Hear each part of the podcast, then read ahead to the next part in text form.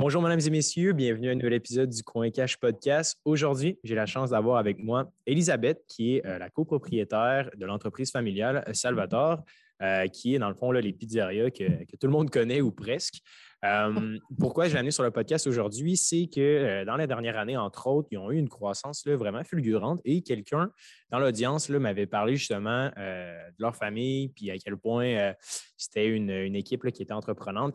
Nous, on parle beaucoup de, de side hustle et d'idées d'affaires. Je pense que ça va pouvoir là, en, motiver puis en intéresser là, plusieurs, d'apprendre un petit peu l'histoire qui, qui pousse toute cette belle croissance-là. Merci, Elisabeth, de prendre un petit peu de temps pour être avec nous aujourd'hui. Ben, merci de l'invitation. C'est super apprécié. En tout cas, si ça peut euh, intéresser des gens, là, ça va me faire plaisir de partager avec eux. Génial. Donc, euh, juste pour mettre en contexte un petit peu, euh, pour ceux-là, par exemple, qui ne connaissent pas Salvatore, c'est quoi un petit peu ton background? Puis l'entreprise, en gros, qu'est-ce que c'est? C'est ça, dans le fond, Pizza Salvatore, ça fait plus de 50 ans que ça existe. Ça a été fondé en 1964 par mon grand-père, Salvatore. Lui était un immigrant d'après Deuxième Guerre mondiale. Donc, euh, il est arrivé d'Italie, il est arrivé au Canada à la fin des années 50. Euh, il est arrivé à Montréal. Il a rencontré notre grand-mère qui, elle, venait de la Beauce. Euh, elle à un party du jour de l'an, je pense en 63. il, a fait, il, a fait, goûter la pizza à, sa belle famille. c'était un mec qui était vraiment pas connu à cette époque-là, mais de la sauce tomate sur un pain cuit avec du fromage, c'était vraiment pas commun. puis c'est ça, tout le monde tout le monde qui mange la pizza a bien aimé la pizza, donc ils, les ont convaincus d'ouvrir leur propre restaurant. Donc, euh, le premier Pizza Salvatore est ouvert à Saint-Georges-de-Beauce en 1964. Euh, ensuite de la deuxième génération, donc mon père et ses cinq frères et sa sœur ont repris les rênes du restaurant à l'âge adulte. Et eux, ils en ont fait un réseau de franchises et ont monté ça à 10 restaurants.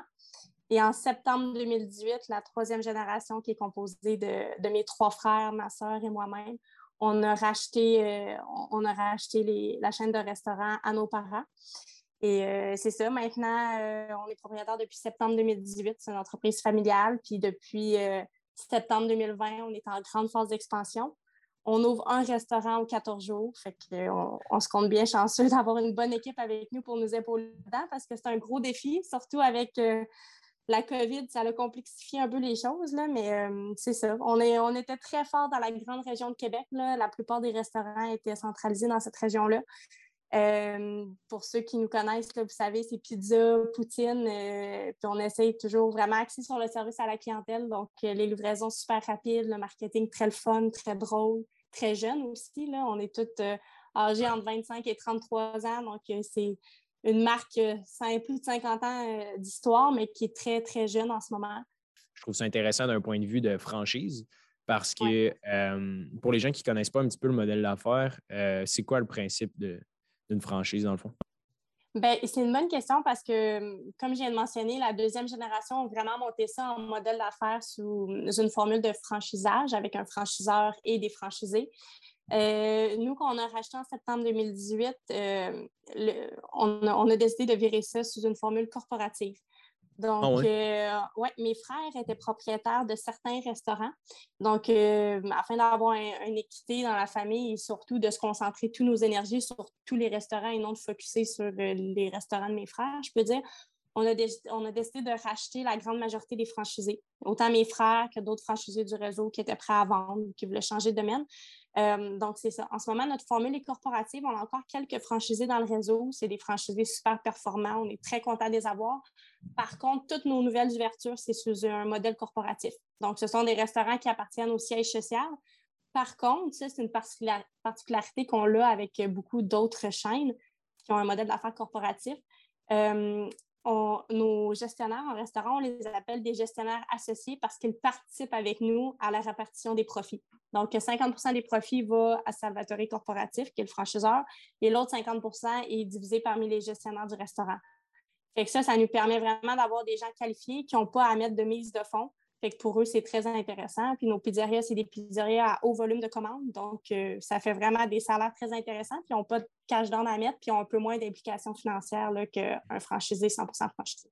Oui, mais c'est ça que je trouve cool. Tu sais, euh, des fois, bon, euh, on écrit un, un guide hebdomadaire qui s'appelle Liberté 45, puis on donne souvent des idées de, de side hustle. Puis au bout du compte, ce qui arrive, c'est que des fois, d'acquérir des business qui vont déjà super bien, la notion de franchise est quand même des fois super intéressante, surtout par exemple, dans ton modèle, tu n'as même pas besoin de, mettre nécessairement de cash down. Je me demandais, par exemple, dans, un contexte, bon, un, McDonald's ou whatever, en général, c'est quoi? Il faut mettre comme plusieurs millions pour acheter ça, puis c'est toujours environ 50-50, donc 50% des recettes et évidemment la franchise, mais puis en plus de ça, il faut payer un, un cash down normalement, mettons, dans une franchise traditionnelle.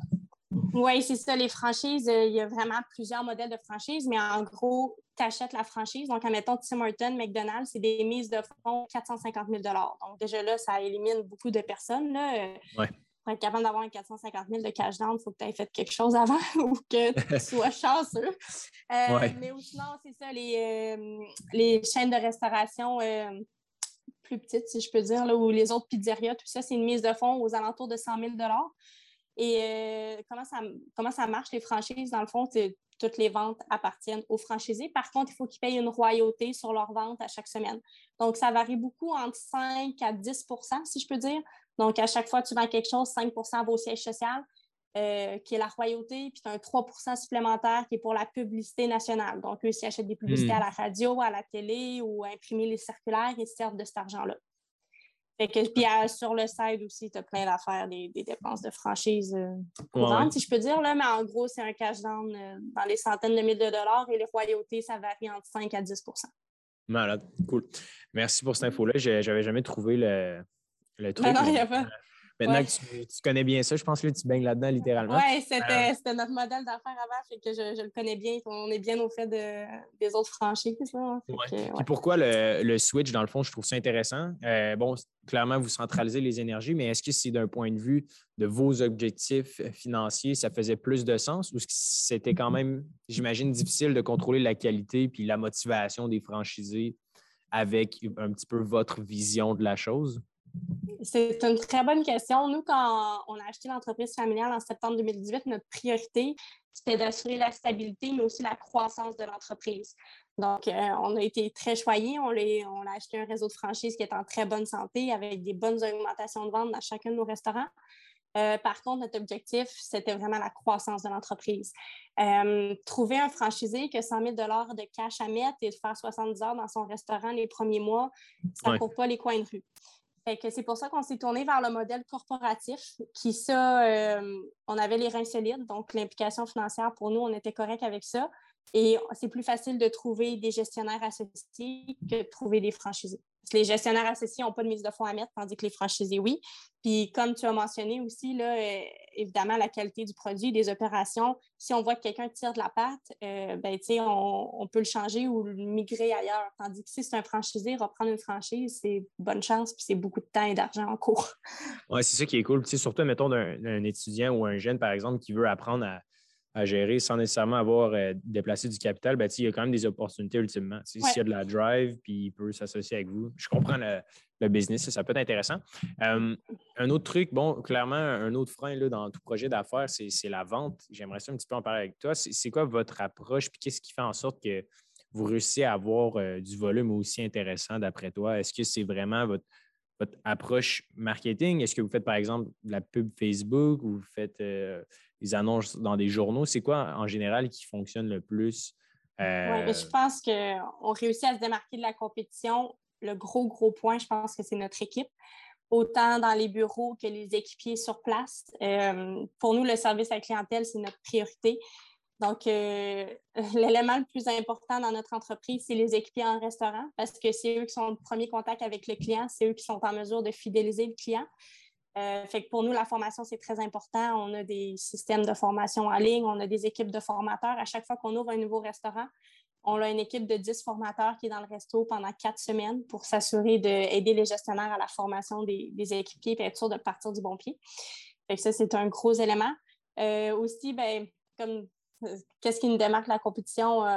on est, on est jeune, on est très au fait des technologies. Notre système de commande en ligne est vraiment, je pense qu'on a été un, un pionnier, un pionnier là, dans, la restauration au Québec. Mm-hmm. Euh, c'est un peu comme Uber, là, ceux qui ne connaissent pas, tu commandes en ligne, tu peux suivre ta commande. Euh, aussi, on est jeune, on est dynamique, la commande en ligne est le fun, il y a des petites blagues. des fois, le consommateur, peut-être qu'il ne le remarque pas, mais à la fin de son expérience, ça fait qu'il a aimé ça puis il a trouvé ça amusant de commander chez nous.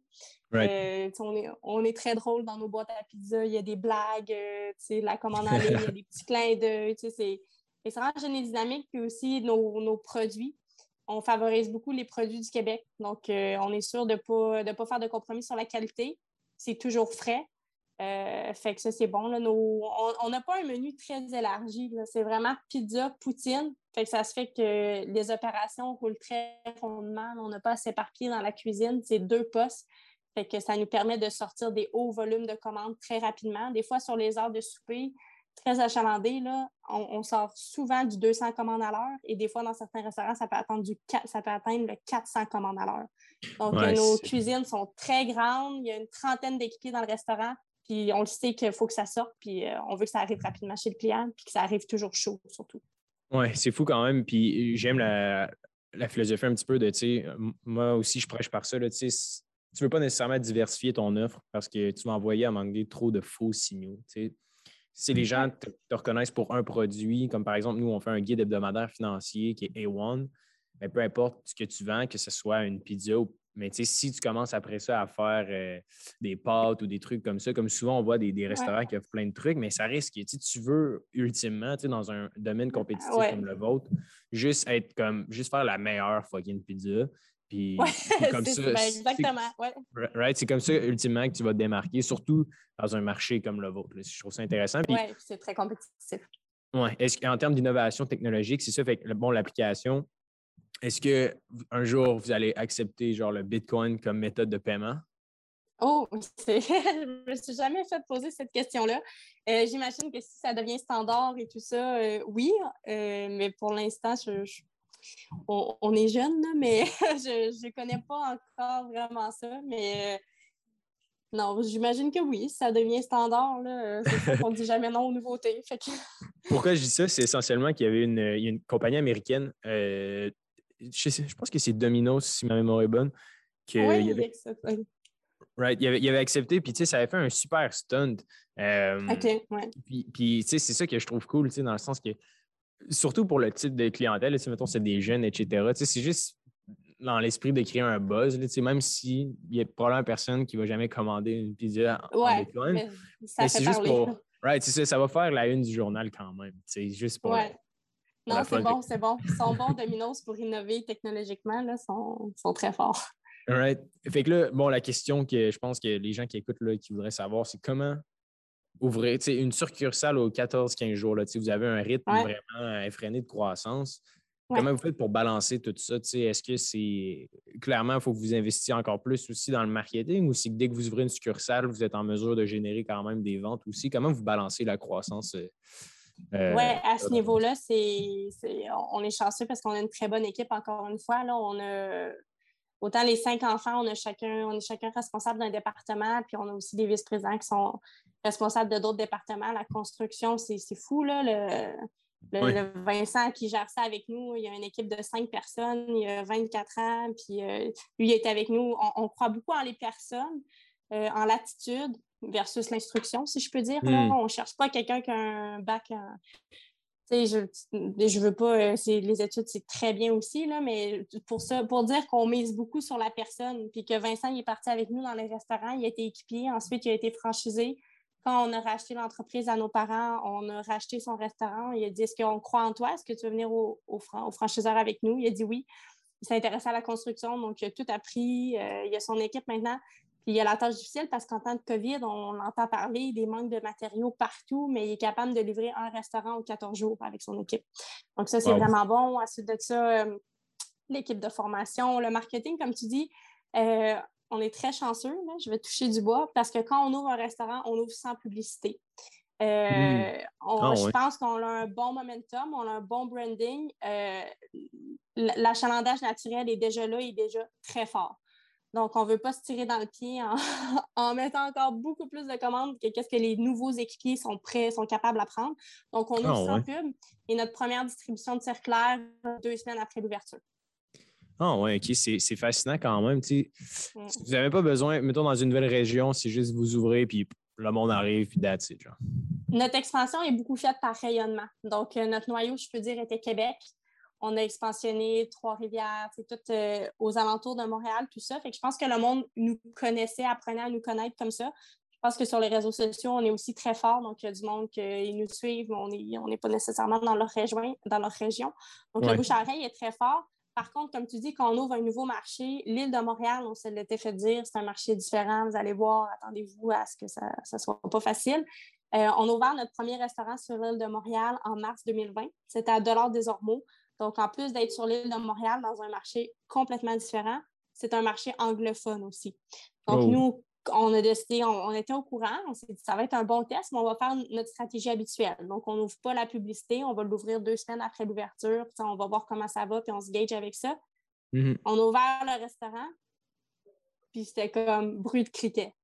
Les autres ah restaurants, on ouvre, euh, mettons qu'on ouvre le mardi, ben, trois jours avant, le téléphone n'arrête pas de sonner dans le restaurant. Puis euh, dès que ça ouvre, des, ça, ça part en fou. Là, là à Dollar des Hormones, il ne se passe pas grand-chose. On était comme OK, je pense qu'on va devancer notre distribution de circulaire.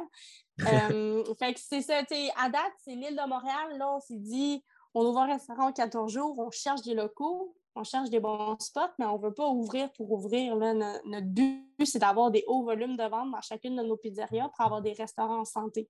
On ne veut pas avoir un nombre de restaurants X, on veut des restaurants performants. Euh, fait que c'est ça. Marché, Montréal étant un nouveau marché, ben là, on a, dit OK, on va commencer par stabiliser nos opérations en dollars des hormones, à avoir un bon volume. Fait que, tu sais, c'est pas un restaurant qui est déficitaire, mais versus les autres restaurants qui partent en fou, euh, lui, ça monte tranquillement, tranquillement. Puis là on, là, on a atteint comme les chiffres qu'on pensait faire, mais on a ouvert en mars. Donc, on est en septembre, on est six mois plus tard. Donc, c'est vraiment différent. On va ouvrir notre prochain euh, restaurant sur l'île de Montréal, Saint-Léonard, au début du mois d'octobre. Fait que là, on a pris nos notes. On va commencer la publicité jour 1. Puis euh, on a bien hâte de voir comment ça va faire. Mais sinon, on a ouvert Gatineau euh, la semaine dernière. Oui, la semaine dernière. Euh, puis Gatineau, le restaurant le plus proche de Gatineau est comme à deux heures de là, deux heures et demie. Ah on se pensait que ça allait peut-être faire comme Montréal, mais finalement, ça a très bien parti. Fait que je pense. Euh, oui, mais je pense, que je pense que c'est vraiment dans la culture. moi-même, je ne sais pas d'où ça vient, mais Salvador, c'est étonnamment connu, genre dans le sens que, tout le monde est capable d'associer une saveur ou un goût à, au brand. je pense que c'est ça la difficulté souvent de n'importe quel, que ce soit e-commerce ou commerce, c'est que les gens aient une certaine attente et un certain niveau avec l'image ou le visuel qu'ils peuvent associer. Puis je pense que de fonctionner par rayonnement, je trouve que c'est quand même du génie. Puis je me demandais, pour choisir une bonne succursale, un, bon endroit, un bon emplacement, c'est quoi vos critères, j'imagine? Est-ce que c'est comme le trafic en premier que vous voulez? Ou c'est quoi un petit peu votre approche pour choisir le meilleur emplacement? Oui. Le, premier critère, euh, comme j'ai un peu dit, c'est le rayonnement. Donc, je ne vais pas aller ouvrir une succursale tout seul au Nouveau-Brunswick parce que ça va compliquer nos opérations. Euh, si on a un problème ou il y a quelque chose, mais ben là, je vais aller au Nouveau-Brunswick pour un seul restaurant. Tandis que si j'en ai huit là-bas, ben, je vais aller faire la tournée en même temps.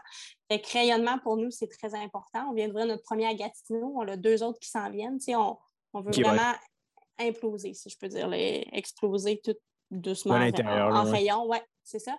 Euh, le deuxième critère, c'est vraiment la population dans la ville.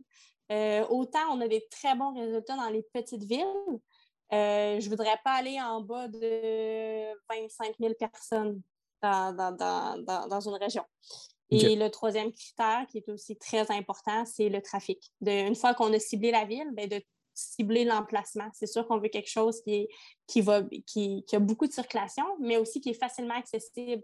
S'il y a un terre-plein pour toi, qui est juste accessible d'un bord, puis un terre-plein entre les deux, ben ça, j'aime moins ça. Parce que là, la personne qui est pas sur qui est sur l'allée au lieu du retour, il faut qu'elle fasse un U-turn, puis c'est moins commode. Fait que, mm-hmm. c'est des petites affaires comme ça, mais des fois, ça peut faire la différence dans, comme moi, pour aller chez moi, j'ai deux postes à essence, mais je vais sur lui qui est de mon côté de la rue. Si l'autre pouvait tourner, j'irais, mais il n'est pas de mon côté. Fait que l'accessibilité, c'est très important. C'est excellent. Puis, tu sais, c'est même en e-commerce, bon, je gravite beaucoup là, dans, l'univers du numérique, c'est la même chose. Là. Des fois, euh, tu as parlé de plusieurs détails qui peuvent paraître bénins pour n'importe qui, mais ultimement, c'est ce qui fait toute la différence. Tu sais, mettons, tu reçu des confettis dans ta pizza, ben, tu es genre, wow. Tu clairement, là, tu vas écrire au monde, genre, puis tu vas dire, hey, sais ce que j'ai reçu dans ma boîte. Tu sais, c'est ultimement ouais, il faut que tu te poses dans ta question ton marché, ton idée, où est-ce que ta compétition ne va pas nécessairement, puis de penser un petit peu à, où l'océan bleu, au lieu d'essayer de, toujours dire que, écoute, on va faire la meilleure pizza, mais toutes les pizzerias disent qu'ils vont faire la meilleure pizza. La pizza. Fait que, à un moment donné, juste. Prend un ensemble. Euh, ouais.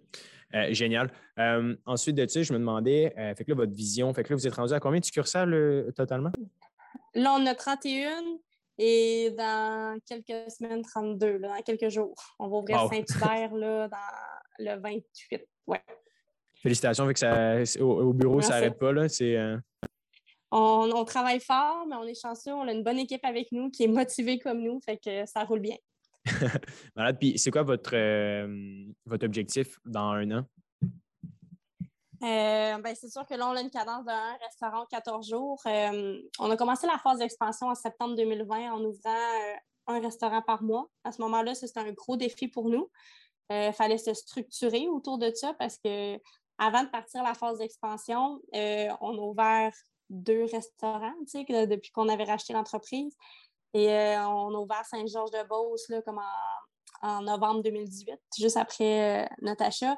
Et toute la famille, on était toutes à Saint-Georges pendant deux, trois semaines à aider les gestionnaires. Puis on s'est dit, oh, ça ne peut pas être notre modèle d'affaires. Le bureau a été euh, condamné pendant deux, trois semaines parce qu'on était toutes parties aider. Euh, fait qu'on s'est vraiment structuré pour ouvrir un restaurant par mois en septembre 2020. Et ensuite de ça, on a vu qu'on avait, tous les départements avaient pris le dessus, étaient en contrôle. Donc, en avril 2021, on a pris la décision d'ouvrir un restaurant 14 jours. C'est un rythme qu'on conserve jusqu'en décembre. On a des baux qui sont signés pour des ouvertures à chaque 14 jours. Et là, présentement, notre objectif, c'est d'en avril être structuré pour être capable d'ouvrir un, trois restaurants par mois. Wow! Fait que c'est ça. Ça va être une belle logistique. Euh, en ce moment, la la province de Québec s'en vient quand même combler. Donc, euh, le de l'Ontario va suivre sûrement très prochainement. Mais c'est ça, OK. Fait, OK, fait que ultimement, c'est l'Ontario. Après ça, bon, ben, on frappe les grands centres, effectivement, Montréal, Toronto, puis, euh, ultimement les États-Unis, j'imagine. Ouais. Est-ce que, ben, c'est un, un, autre chapitre, évidemment. Mm-hmm. Est-ce que ben, j'ai déjà travaillé, j'ai une entreprise avec euh, la famille, mon cousin. Euh, c'est quoi un peu les, les, challenges de. Pour les, parce que souvent, mettons, les gens en affaires disent, ou il y a souvent une opinion publique qui dit, les affaires, puis euh, la vie privée ou les amis, la famille, des fois, tu ne peux pas nécessairement te ah. lancer en affaires avec ta famille. Comment est-ce que tu vis ça, toi? Je pense que ça vient de nos racines italiennes euh, pour euh, nos, valeurs. Euh, la famille, c'est très, très important pour nous. On est cinq frères et sœurs. On travaille ensemble. Je dirais cinq jours sur sept, mais c'est plutôt pas mal sept jours sur sept. Puis les, les, soirs, des fois, on s'aime encore assez pour souper ensemble avec nos conjoints, nos enfants. Fait que nous, ça va très bien. Je pense que nos parents nous ont inculqué ça. c'est aussi important de mentionner, je pense, de dire qu'on a chacun nos départements. Puis euh, on traite ça vraiment comme si on n'était pas de la famille, si je peux dire. Là, on est tous très conscients qu'il faut performer dans notre département et qu'on ne peut pas se permettre d'avoir de retard parce que sinon on retarde tout le groupe. Donc, euh, on a le même discours qu'on a avec nos autres vice-présidents. Si ton département est en retard, c'est ton singe, comme mon père dirait. Donc, tu t'en occupes. Il ne faut pas que ça soit en retard. Donc, euh, c'est ça. Mais personne ne se mêle, de... personne joue dans le terrain de l'autre. On a tout notre, notre field. Fait que comme ça, ça va bien. Génial. Euh, en terminant, est-ce qu'il y a des, euh, des ressources? Est-ce, que je ne sais pas si tu es une lectrice euh, pour le monde des affaires, se lancer, trouver des idées? Est-ce que tu as soit un livre, une idée d'affaires ou une stratégie que tu trouves que vous faites bien qui pourrait être reproduit dans une autre industrie, dans un autre domaine pour quelqu'un qui nous écoute? Oui, sans aucune prétention. mon père quand on avait tous, euh, quand on a tous atteint l'adolescence, donc euh, à chaque deux ans dans ma famille, euh, il nous a tous fortement recommandé de lire le, riche, le, livre Père riche, Père pauvre. Ah ouais. je ne sais pas s'il y a des gens qui. Est-ce que tu l'as lu ou non? Oui, bien, honnêtement, j'entends parler probablement à chaque jour. Puis. De ce livre-là? Oui, je ne l'ai jamais lu, genre. Puis je comprends pas pourquoi tout le monde en parle j'ai l'impression que c'est un livre qui est quand même important. je pense que. ben, moi, je, je me rappelle, j'avais. j'étais peut-être en secondaire 3, j'étais jeune. Puis c'est pas, c'est pas très technique ou fiscalité, c'est pas. Mais c'est mmh vraiment sur le, minding, le mindset, puis de l'entrepreneuriat. Ça, ça, fait très longtemps. Je ne me rappelle plus si c'est son père ou son beau-père, mais il y en a un qui est travaille pour une grande entreprise, il a un bon fonds de pension, puis il dit va à l'école, fais des bonnes études, puis c'est très légitime, puis c'est totalement correct. Et son père, son beau-père, l'autre, lui, c'est un homme d'affaires, puis il dit, euh, il dit non, euh, ben, il dit pas non, mais il dit crois en toi, aie une bonne attitude, performe, puis implique-toi à 100 dans ce que tu fais. Fait que, c'est deux mentalités totalement différentes. Puis au Québec, je pense, euh, en tout cas, moi, ça m'avait beaucoup marqué. Fait que riche, Père pauvre, c'est un livre que toutes les cinq, on l'a lu. Puis euh, les cinq, on s'est dit, on va faire lire ça à nos enfants quand, quand, ils, vont, quand ils, vont, être adolescents. euh, vraiment... je pense... Vas-y, vas-y, continue, excuse. Oh, et puis l'autre élément aussi, je pense, pour réussir, je pense que c'est de vraiment bien s'entourer parce que euh, on, est cinq, on est chanceux parce qu'on a des champs d'intérêt un peu différents. Donc, on a chacun trouvé une branche, on est chacun dans une branche différente mais euh, aucun de nous avait construit un restaurant avant. Euh, fait qu'on s'entoure de bonnes personnes, des personnes en qui on croit. C'est tellement intéressant de savoir que le, la, la, notion de croire en quelqu'un, croire en des gens, je pense que ça peut être euh, valorisant aussi quand même de savoir que la personne qui est au-dessus de toi ou qui est à ta gauche ou à ta droite croit réellement en ce que tu fais et croit en ton potentiel. Je pense que l'approche que vous avez est évidemment valide, mais il s'agit de trouver ces perles rares-là qui étaient prêts d'y aller dos à dos, d'aller à la guerre ensemble. Mais un coup que tu les il ne faut, pas, faut, pas faut pas ternir ces, euh, ces relations-là parce qu'en affaires, ça. ça vaut de l'or. Puis on est conscient que ça prend beaucoup plus de temps que de prendre. Euh, c'est que je, reviens à Vincent à la construction, ça a pris du temps, de lui montrer, euh, puis je parle pas de moi personnellement, mais lire un plan d'architecte, c'est pas facile pour tout le monde, surtout quand on n'a jamais vu. Mais on a pris le temps, l'adaptation, puis maintenant il est capable, puis il fait ça, puis c'est fait c'est vraiment d'être bien entouré. Puis oui, on a beaucoup là, le grandir à l'intérieur du réseau chez Pizza Salvatore, c'est très valorisé, autant pour les équipiers, pour monter gestionnaire, pour monter directeur de territoire, pour devenir superviseur, après ça au siège social, s'il y en a des équipiers qui veulent venir travailler avec nous, c'est toujours mm. eux qu'on privilégie. Génial. Écoute, merci infiniment, Elisabeth. Euh, si euh, les gens voudraient en avoir un peu plus sur votre histoire, votre famille, où est-ce qu'ils pourraient euh, aller voir ça? Ben, c'est sûr qu'on a notre site Internet, mais étant donné qu'on est très focusé sur le client, c'est dur de lire sur notre site Internet. C'est plus vraiment user-friendly pour commander en ligne. mais aussi, il y a, beaucoup d'articles de journaux qui sont parus dans les derniers mois sur notre croissance d'un restaurant en 14 jours ou sinon, on est sur LinkedIn, on est sur les réseaux sociaux s'ils veulent s'informer de, tout ce qui est là-dessus. On est sur TikTok aussi, on est, oh, partout. Très fort, très fort. Bon, mais sur ce, pour euh, ceux et ceux qui nous écoutent, euh, je vous remercie. On se dit à la semaine prochaine.